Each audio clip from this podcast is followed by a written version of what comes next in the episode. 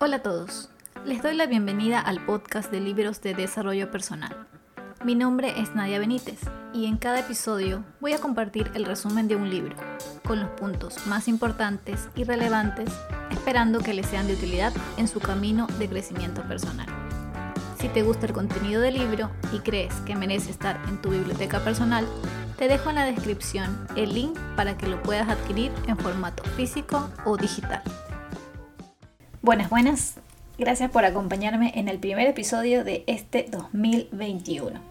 Fue larga esta pausa, pero finalmente he regresado. Si en estos escasos 10 segundos notaron que hay una mejor calidad de sonido, eso se debe a que mis patrocinadores me hicieron llegar un micrófono como regalo de Navidad. Bueno, no. En realidad no tengo patrocinadores. Pero el micrófono sí fue un regalo de mi novio como una contribución para mejorar la calidad de este podcast. Así que arrancamos el 2021 con un mejor sonido. Ahora sí, vamos con el episodio de hoy. Traigo el resumen del libro Gente Tóxica del autor argentino Bernardo Estamateas, en el cual nos describe diferentes tipos de gente tóxica de tal manera que sepamos identificarlas y nos da pautas o consejos para tratar con ellos o para alejarlos de nuestras vidas. Pues en ciertos casos puede que por un tema familiar, social o laboral tengamos que convivir con este tipo de personas y no podamos erradicarlas de nuestras vidas. El objetivo de este libro es que empieces a mantener vínculos sociales saludables y por eso me pareció perfecto para iniciar el año. Van a notar que en algunas descripciones el autor habla de los tóxicos como terceras personas que rondan nuestra vida, pero en otras lo hace insinuando que nosotros mismos somos ese tipo de persona tóxica. Empecemos entonces con el primer tipo de persona tóxica los mete culpa.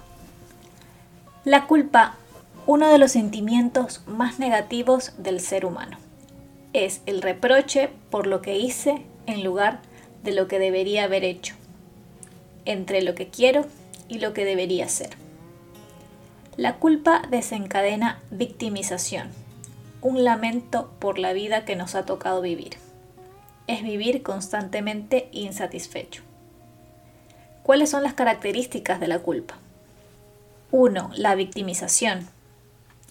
La culpa te llevará a sufrir privaciones, pensando que no eres capaz de esto o aquello, por lo cual la culpa será el gran obstáculo para cumplir cualquier sueño u objetivo que tengas. Sentirás que no eres merecedor de sus beneficios y que tu deseo es mucho para ti. Segundo, el autorreproche. Es esa voz interior que te habla constantemente y detiene tu avance. Una voz a la que nunca podrás conformar, hagas lo que hagas. Que apenas despiertas, inserta en ti pensamientos negativos. Y tercero, pensamientos rígidos. Son aquellos pensamientos que boicotean tu éxito y que te limitan a vivir en modo de supervivencia. Estos pensamientos hacen que te enfoques en los errores o fracasos del pasado Muchas veces estos pensamientos se forman por mandatos o voces externas que alimentan tu papel de víctima. Te hacen cargar con culpas ajenas o te generan culpas propias. Estos pensamientos derivan de las creencias culturales, donde se te exige o demanda cierto tipo de cosas, que al no poder cumplir te generan culpa. Así también se te transmiten culpas ajenas cuando te responsabilizan por las acciones de terceros, como por ejemplo cuando te culpan por la separación de tus padres o por el fracaso de tu hermano o hermana porque no fuiste capaz de darle tu apoyo. Hablemos ahora de la culpa y el castigo. ¿Cuántas veces te sentiste mal por poder disfrutar de algo que otra persona lastimosamente no puede? Es entonces cuando llega el autocastigo y te empiezas a privar de disfrutar lo que con seguridad mereces. Cito algunos ejemplos. Una madre que se priva de comprarse algo para ella porque cree que es mejor comprarle cosas a sus hijos, aún sabiendo que ellos actualmente tienen todo. Una mujer que siente culpa por sentirse feliz en su matrimonio cuando su hermana está separada y su madre se siente sola. La persona que no se compra un artículo nuevo porque su hermano está sin trabajo. La persona que se cuestiona el poder irse de vacaciones cuando su familia nunca pudo hacerlo, sea porque trabajaban todo el tiempo o porque no tenían los recursos. La culpa convierte tus prioridades en necesidades secundarias y les otorga urgencia y superioridad a los otros. Cabe indicar que en todos los ejemplos citados, te crees responsable por lo que el otro pueda sentir como consecuencia de tus acciones. Y no hay nada más errado que esto. No puedes hacerte responsable por los demás. Las emociones que sienta o las reacciones que tenga el otro son exclusivas de él, no eres tú quien las provoca. Y hay que tener cuidado con esto, porque en muchos casos puede existir cierto nivel de manipulación detrás de esas reacciones. Bien, ¿cómo liberarse entonces de la culpa? La culpa hace que tú mismo seas tu propio tóxico. Es importante que no te obsesiones con la culpa, pues esto solo te traerá dolor Aprende a ser libre de paradigmas falsos y a disfrutar sin sentir más culpa. Tres consejos para liberarte de la culpa. Primero, si te equivocaste, pide perdón. Reconoce tus errores, discúlpate, repara el daño si está a tu alcance y luego cambia tu actitud. Segundo, cree firmemente que mereces ser feliz y proponte como objetivo disfrutar de todo lo que tienes, Cambia tu mentalidad para que te sientas digno de recibir cosas buenas y deja atrás culpas falsas. Tercero, no intentes cambiar a nadie. Solo cambia quien decide cambiar. Enfócate en cambiar tú, en ser una mejor versión y elige personas que te sumen valor y no que resten. El siguiente tipo de tóxico es el envidioso. La envidia es aquella emoción que implica anhelar lo que la otra persona tiene, sea algo material o algún tipo de logro. La envidia coloca a la persona en un plano de continua insatisfacción y queja permanente, por la creencia de que nunca va a poder obtener lo que el otro posee. La envidia puede originarse al creer que eso que tiene el otro es lo que me falta a mí para ser feliz que si lo tuviera, entonces sí sería feliz. ¿Cuáles son las características de la envidia? La envidia es la rabia o la ira producida por el logro de otros. Es un deseo de venganza, pues tratará de opacar el brillo de otros. Es opinar y juzgar todo lo que el otro tiene. Es un deseo de destrucción, muchas muertes, estafas y engaños nacen por la envidia. Da lugar a la calumnia, a la persecución abierta o a la descalificación. Pienso que sobre todo este punto lo vemos muchísimo hoy en día en las redes sociales. Gente que se dedica tan solo a criticar o a juzgar por envidia. La envidia es cegadora porque no permite ver lo que tienes al frente y que solo a ti te pertenece. La envidia no tiene sexo, a pesar de la creencia de que la envidia es exclusivamente del género femenino, esto es falso. Tanto hombres como mujeres sienten envidia. ¿Cuál es la diferencia entre la envidia sana y la enfermiza? La envidia sana es aquella en la que se reconoce que la envidia se origina porque otro logró algo que uno todavía no, pero que como se está trabajando en poder lograrlo, entonces no te trae ningún tipo de dolor ni frustración. Por su parte, la envidia enfermiza, en cambio, genera desazón, infelicidad, frustración y dolor por no tener lo que el otro ha logrado. La envidia ataca a quien no está enfocado en su propia vida o en sus metas, sino que más bien se obsesiona en vidas ajenas. Hay que tener en claro que la envidia no vive sola, sino que convive con la crítica, la murmuración, el chisme, la dependencia, el desgano, todas actitudes que consumen tus fuerzas, convirtiéndote en excelente opinólogo, pero en pobre constructor de tu propia vida. Entonces, ¿cómo combatir la envidia? Primero, mira y observa hacia tu propia vida y pregúntate, ¿qué es lo que hizo el otro para llegar a determinado lugar que yo no hice? 2. Comprende que lo que el resto de las personas adquirieron no es casualidad ni suerte, sino acción, decisión y ejecución de lo dispuesto.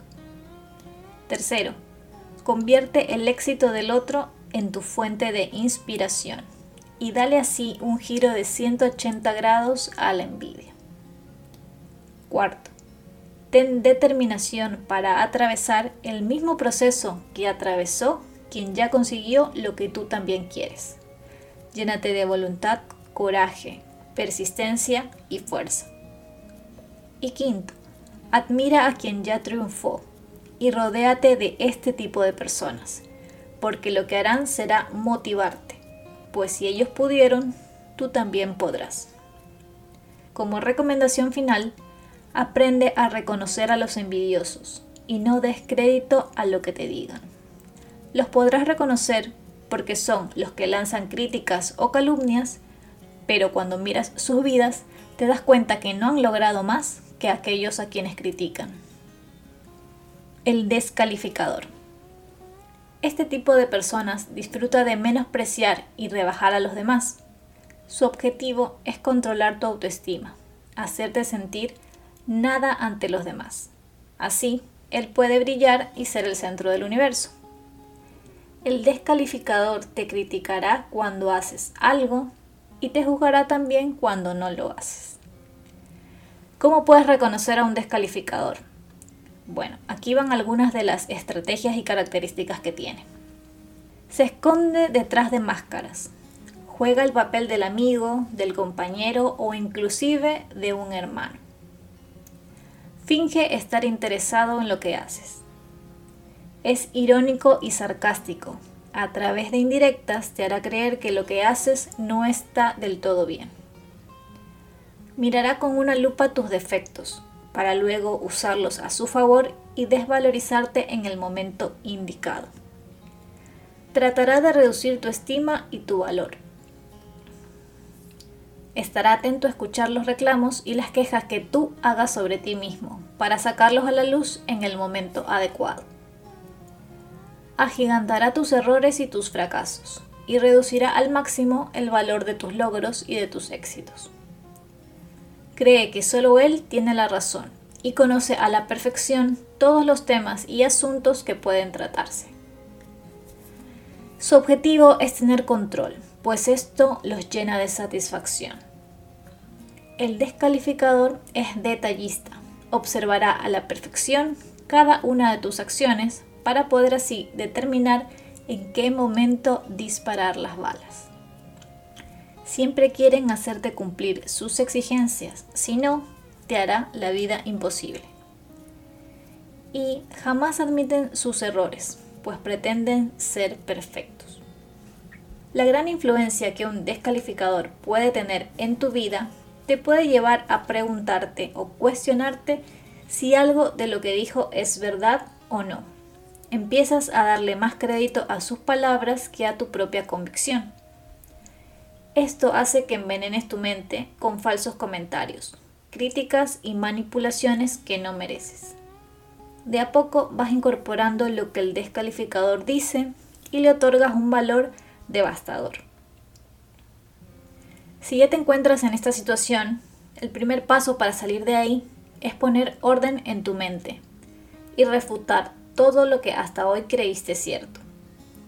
Enfocarte solo en los pensamientos verdaderos, pues uno acarrea otro. Y esto hará que sane tu estima. Luego deberás definir a qué personas dejarás entrar a tu círculo más íntimo y a cuáles no. Ten en cuenta que una mala estrategia es intentar confrontar al descalificador pues buscará la forma de revertir todo y quedará él como la víctima de tus acusaciones. ¿Cuáles son las claves para tratar con un descalificador? El autor nos da algunas claves que puedes aplicar cuando has reconocido a un descalificador, pero este aún no te ha empezado a acechar. Primero, no lo contradigas ni lo confrontes en público, pues si se siente humillado buscará venganza y se cobrará tu hazaña. Segundo, acércate al descalificador. No significa que seas su amigo, sino que te acerques para que no pueda lastimarte, intentando ser sutil.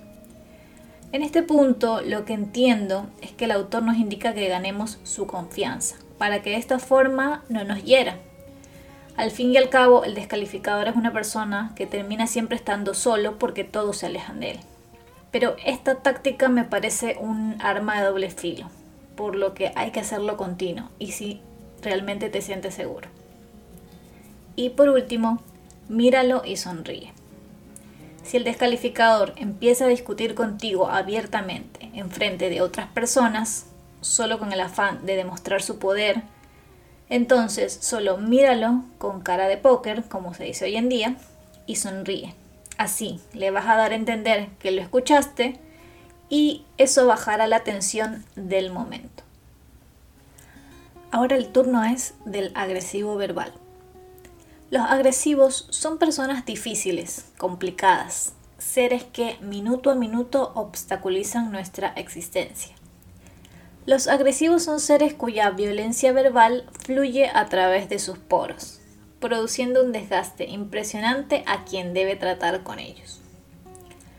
Las características del agresivo verbal son, el agresivo verbal es mordaz, intimidante, ofensivo. Su objetivo es despertar el miedo y la intimidación de los otros, asegurándose así poder y autoridad que no sabe transmitir de otra forma. Es sarcástico e iracundo. Despliega la artillería más pesada que tiene en su discurso. Su palabra favorita es no. Así le estés dando la mejor idea del mundo, esta persona dirá no. Ejercerá su poder a través de los gritos, la incontinencia verbal, los malos tratos y la desvalorización continua de sus semejantes. Intentará hacerte sentir poca cosa, incapaz, débil e inseguro. ¿Cuál es el impacto de un agresivo verbal? Bien, recibir constantemente sus ironías e intimidaciones te hace plantearte qué hiciste para que te tratara así. Y la respuesta es que no hiciste nada, simplemente aman discutir y generar conflicto. Este tipo de personas suelen confundirte, pues emiten mensajes confusos. Un día te ama y al otro día te odia por lo cual, frente a esta dualidad, el manipulador te desestabiliza y te hace dudar acerca de tus emociones hacia él. Vivir bajo estas circunstancias hace que te concentres en deducir qué es lo que se debe decir y qué es lo que se debe callar para no despertar a la fiera. Eso hace muy difícil generar una comunicación efectiva y vínculos sanos. El agresivo verbal, con sus malos tratos, logra que te desenfoques de la meta, para que te preocupes más por el tono de voz con el que te habla que en el trabajo que tienes que hacer. Logra que intentes entender el origen de ese maltrato en lugar de enfocarte en lo importante. ¿Cuáles son las claves para tratar con un violento verbal? 1. Ten en cuenta que la persona violenta siempre estará a la defensiva de cualquier gesto o palabra que te atrevas a responderle. Segundo, mantente alerta. El violento verbal intentará por todos los medios hacerte parte de la discusión. Usará estrategias para desbordar tu paciencia. 3. Evita el choque y el conflicto.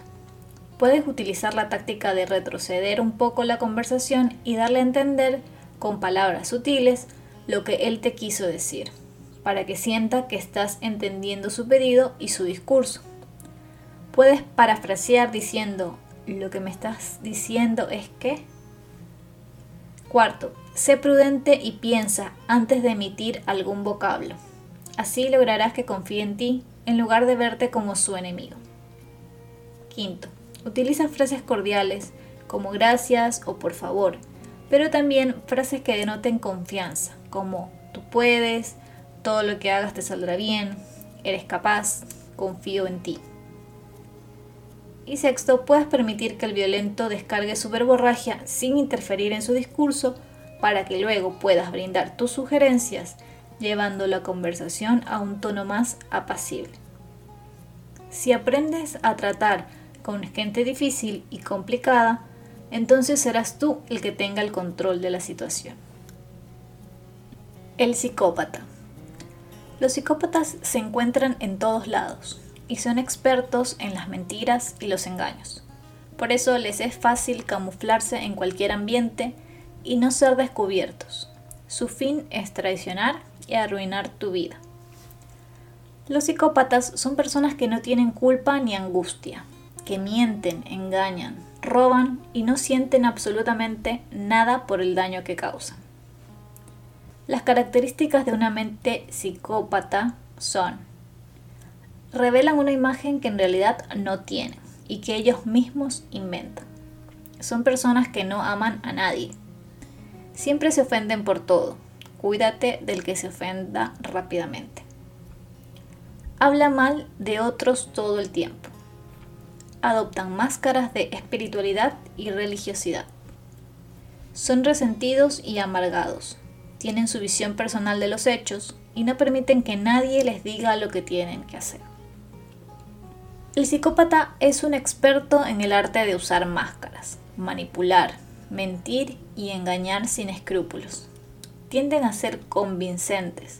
Saben expresarse con encanto, poseen un egocentrismo desproporcionado y el sentimiento de que puede hacer cualquier cosa que quiera, cuando y como quiera. El primer paso que dará el psicópata será entrar a tu círculo afectivo, donde está la gente que te ama y que amas. Luego buscará la forma de quedarse a vivir contigo, en una forma figurativa.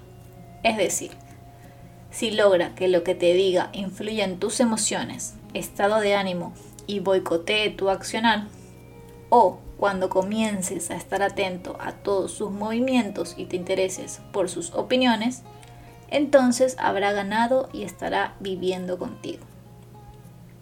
El consejo que nos da el autor para sacarse de encima a un psicópata es la indiferencia es no detenerse a interiorizar nada de lo que hace. Si alguno ya entró a tu círculo íntimo y te hizo daño, lo que tienes que hacer es perdonarlo y luego sacarlo de tu vida. O podría ser al revés también. Para que ningún otro psicópata entre a tu vida, presta más atención a las alertas que te da tu propio ser con respecto a las otras personas. La primera impresión que tengas de una persona es sumamente importante. Los primeros cinco minutos son primordiales. Y si no confiaste en ella al instante, simplemente pon límites a la relación. Levanta un cerco alrededor de tu intimidad y no permitas que nadie viole tus emociones. El chismoso. El chisme es el deporte oral más antiguo que se conoce. Antes de la escritura, el boca en boca era la forma que se utilizaba para transmitir los mensajes. Los rumores están vivos porque la gente cree en ellos y porque tienen su mercado. ¿Quién no estaba en una oficina en la que siempre, siempre hay compañeros que llevan el chisme a todos lados? El rumor es una información difundida, sin verificación oficial, es decir, una explicación no confirmada de los acontecimientos. Y es tan chismoso el que lo dice como el que lo escucha. Hay diferentes tipos de rumores y nadie queda nunca libre de estar en la boca del chismoso. Hables o no hables, hagas algo o no. Los rumores se clasifican en sigilosos, que son los que toman cuerpo lentamente, impetuosos, que son los que se extienden como pólvora. La clave es transmitir información con rapidez, porque si no, con el tiempo pierde su poder de seducción. Y sumergibles, que son los que aparecen y se extinguen periódicamente. Espero que les esté gustando este resumen. Y antes de continuar, les comento que he creado una cuenta en buymeacoffee.com como una alternativa para que puedan apoyar este proyecto. Consiste en invitarme un café o los cafés que quieran a través de la plataforma. Con su aporte puedo seguir comprando más libros y creando más episodios. De antemano, muchas gracias y les dejo el link en la descripción. Bien, continuemos. ¿Cómo es un chismoso? El chismoso trata de agradar al otro e intenta tener cómplices alternativos. Un día le habla al de la derecha, mal sobre el de la izquierda, y al día siguiente todo lo contrario. Todo el tiempo está buscando el placer de ser escuchado atentamente, tratando de encontrar prestigio y aliados. El chismoso conoce la vida de todos, pero nadie sabe nada de su vida. Solo busca hablar de los otros periódicamente. Ahora veamos algunas pautas para ponerle límites a los chismes. A los chismes, no a los chismosos. No creer lo que dicen ni seguir comentándolo, a menos que sea la fuente oficial. Busca el error de la información, elimina lo falso y sin sentido. Ante cualquier duda, consulta con las fuentes oficiales.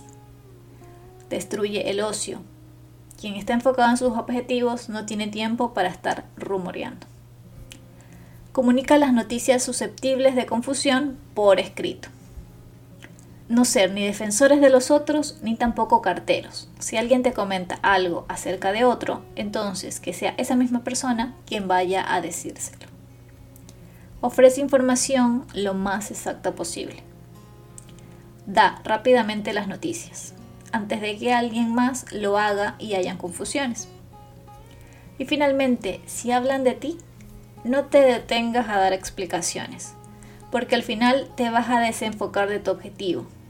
Tu felicidad no depende de lo que los demás tengan para decir. El siguiente tipo de tóxico es el neurótico. Fue Freud quien estableció que la neurosis tiene una causa psíquica y no biológica. Veamos cómo se manifiestan estas alteraciones. El neurótico tiene la necesidad de ser amado y aceptado. El neurótico llamará constantemente la atención, por lo que buscará ocupar lugares de liderazgo donde pueda ser el centro de las miradas ajenas.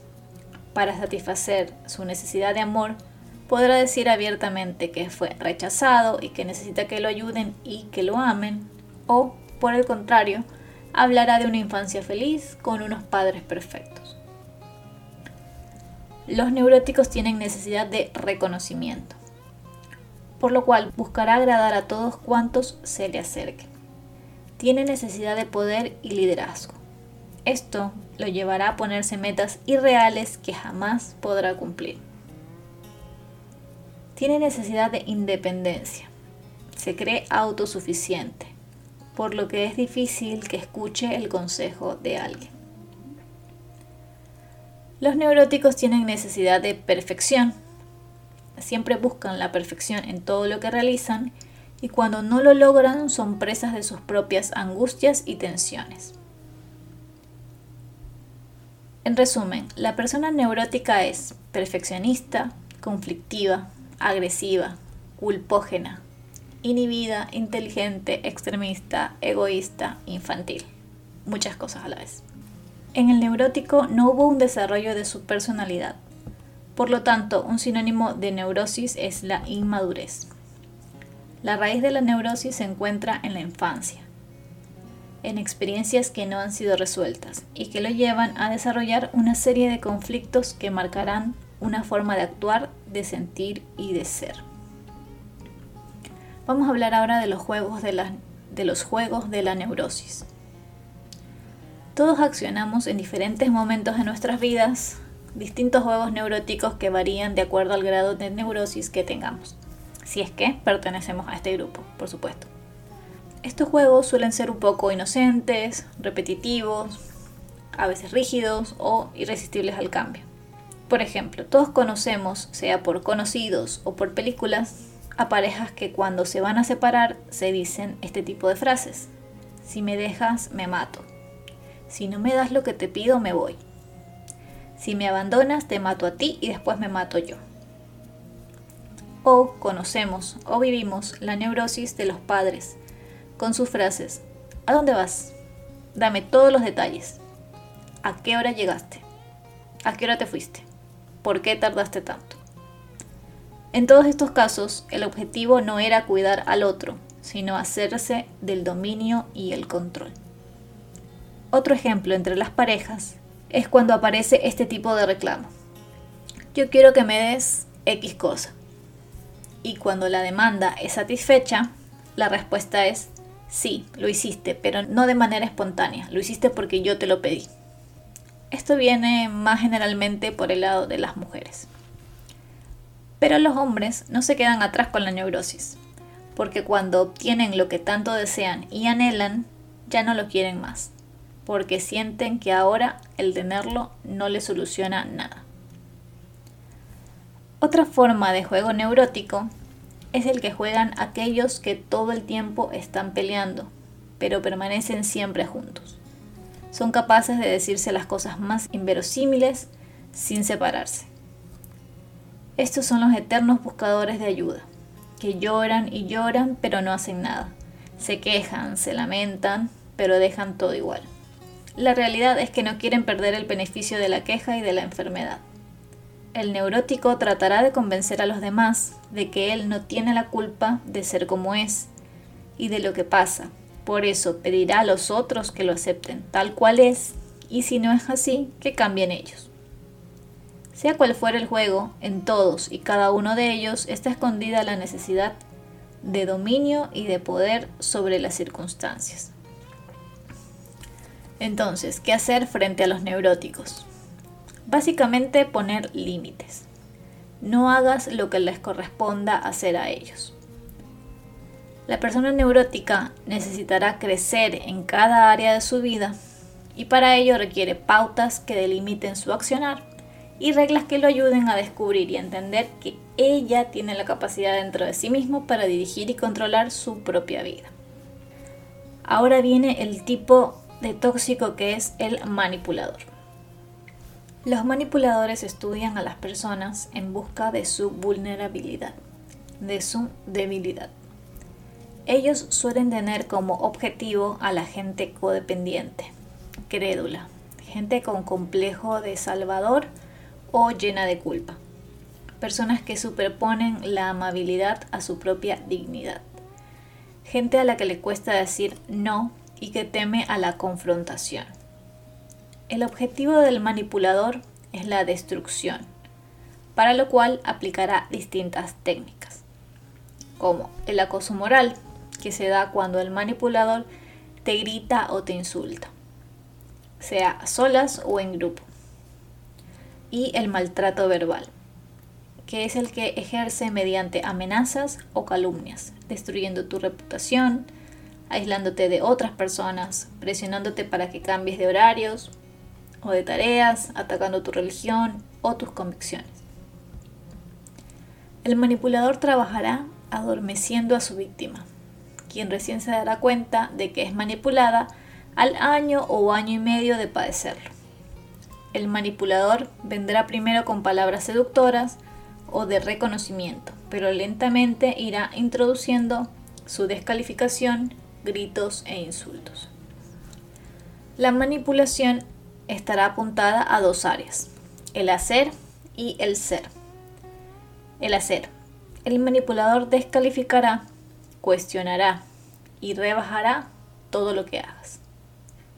Y el ser desvalorizará tu motivación, inventará malas decisiones para llenarte de culpas y malestar. Él quiere hacerte creer que eres lo que no eres, que tienes características de una mala persona. Aquí algunas características de los manipuladores. Se sienten grandes y poderosos. Intentan demostrarte que ellos saben cómo hacer dinero, un buen negocio, tener una pareja feliz, cómo criar bien a tus hijos, etc tienen doble vida.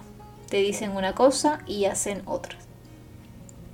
Llevan cargas pesadas, ya que para ellos la apariencia es sumamente importante. Si se sienten descubiertos, intentarán darte miedo.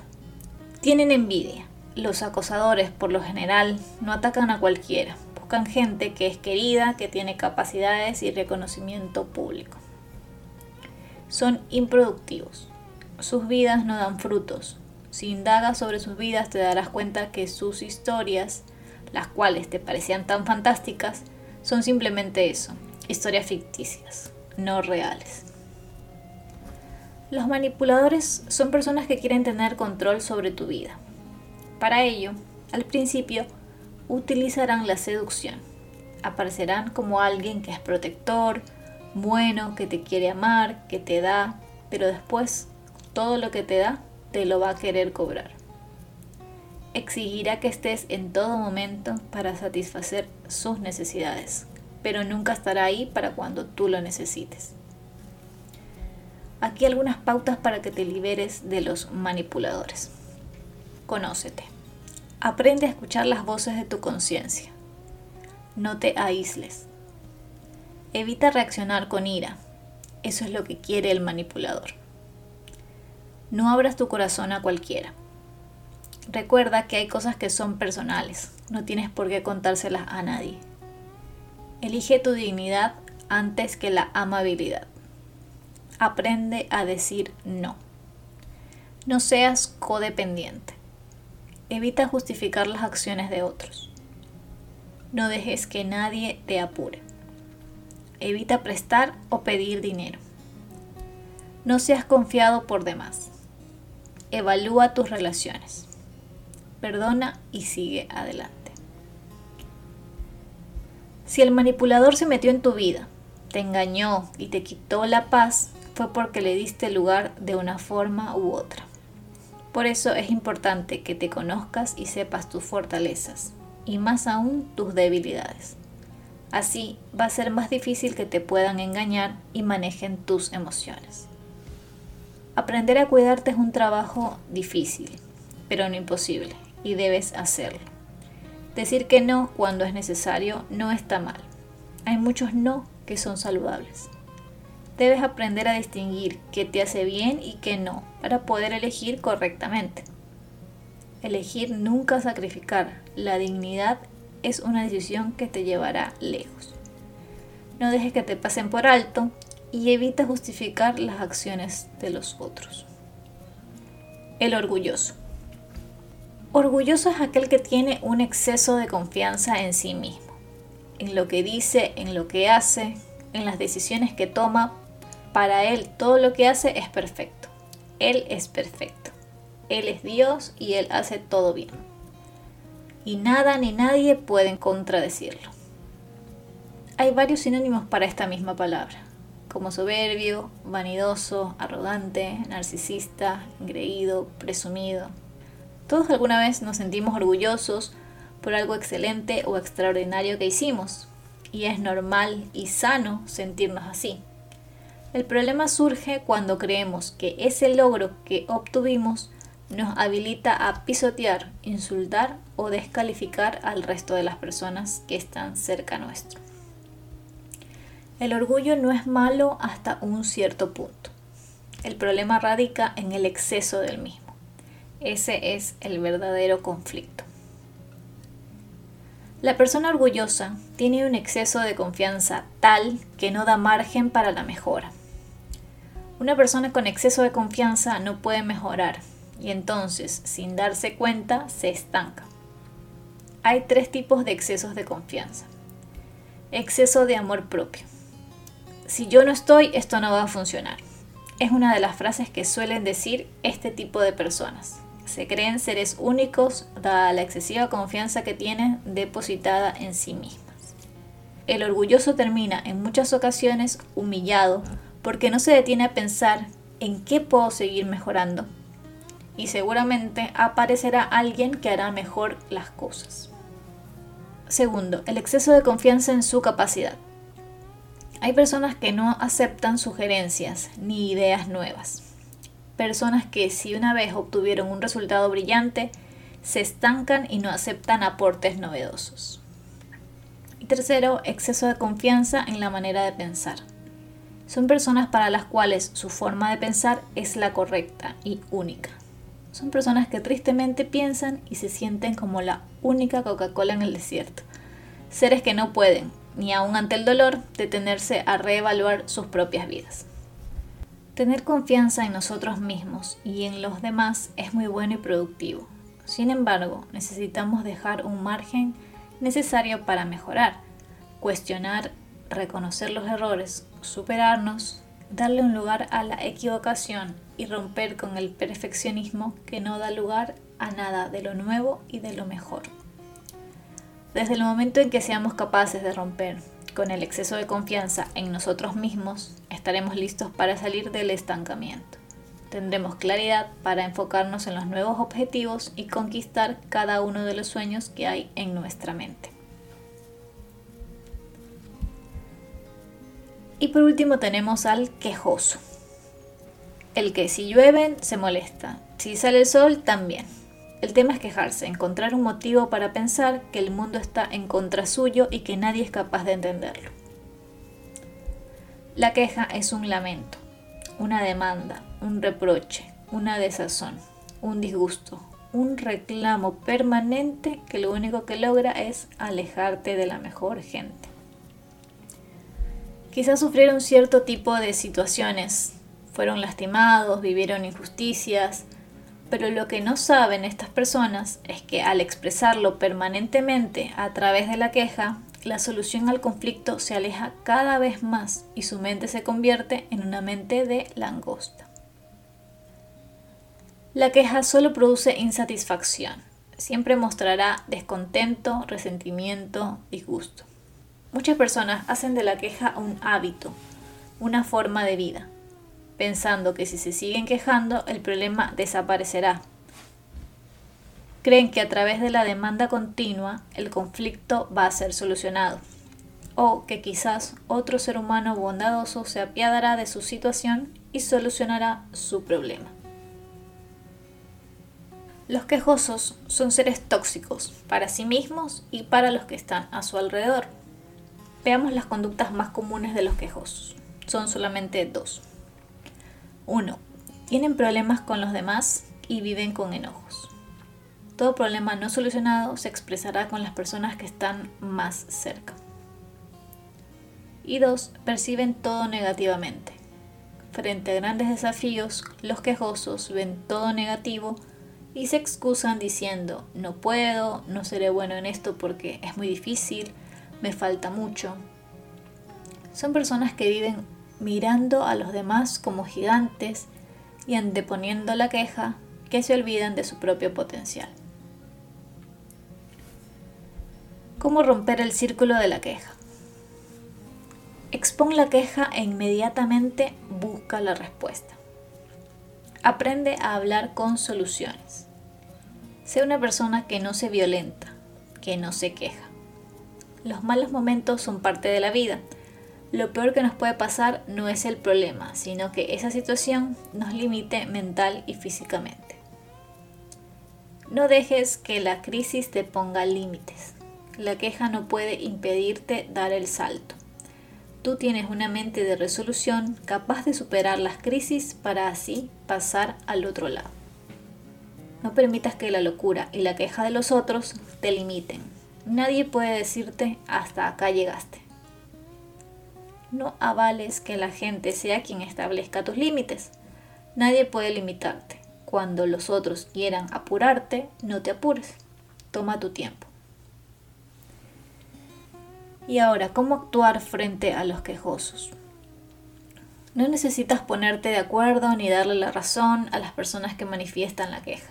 Lo único que lograrás es alimentar su hambre emocional. No los contraríes, déjalos expresarse. No intentes solucionar sus problemas. No intentes hacerlos entrar en razón, explicándole esto es así o de esta otra forma, indicándoles que les conviene tal o cual cosa. El quejoso no podrá entender, a menos que decida transformar su actitud. Y para finalizar, si eres tú el que está a punto de quejarse, pregúntate, ¿por qué me estoy quejando de esto? Si es algo que puedes solucionar tú mismo, entonces hazlo en lugar de quejarte. Si la queja viene por el lado emocional, entonces busca sanar esa herida. Es mejor actuar que seguir con la queja constante. Y así hemos llegado al final de este episodio. Espero que les haya gustado el libro. y sobre todo que les sea de mucha utilidad. Recuerden que las notas de cada episodio las dejo siempre en mi blog y el link se los dejo debajo en la descripción. Los espero en el siguiente episodio. Gracias por escuchar el podcast. Si te gustó, no dudes en compartirlo en redes sociales para que llegue a más personas. Recuerda también que puedes visitar mi blog atravesandotulaberinto.com donde comparto más contenido sobre crecimiento personal.